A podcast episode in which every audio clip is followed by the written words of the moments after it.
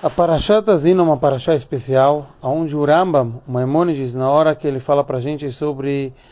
os korbanot, as oferendas que eram trazidas no Beit HaMikdash, ele fala que se lia e se dividia a Parashat Azino em seis para ir lendo durante os korbanot, como se fosse uma shirá, um cântico dos korbanot do povo de Israel.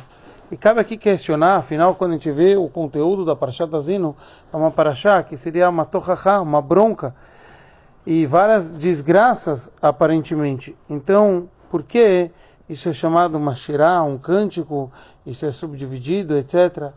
Então a gente vai entender isso de uma forma mais profunda,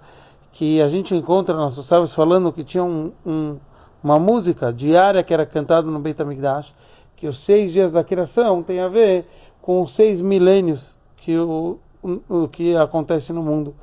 aonde cada um vai acrescentando algo daquilo que ocorreu. O mesmo, então agora a gente entende que é o conteúdo do Parshat Azino, onde no final isso tudo é um preparo para Geulah, Mitit Veshleimah, para a total redenção completa. E esse é o conceito de Parshat Azino que muitos anos é lido no Shabbat Shuvah, no Shabbat que é entre o Rosh Hashanah e Yom Kippur, nos 10 dias de Chuvá, porque a Chuvá tem que ser feito com alegria. Esse é o conceito de Shirah, de um cântico. E esse é o, a gente sabe que Shabbat é as mesmas, mesmas letras de Tashev, de voltar, de fazer a Chuvá, por isso é chamado Chuvá Elá, uma Chuvá superior. E, e esse conceito é que Parshad Azino, justo é o capítulo 32 do, do livro de Dvarim, que, que o levo, o coração, que o coração da Torá, é aqui é o coração da gente fazer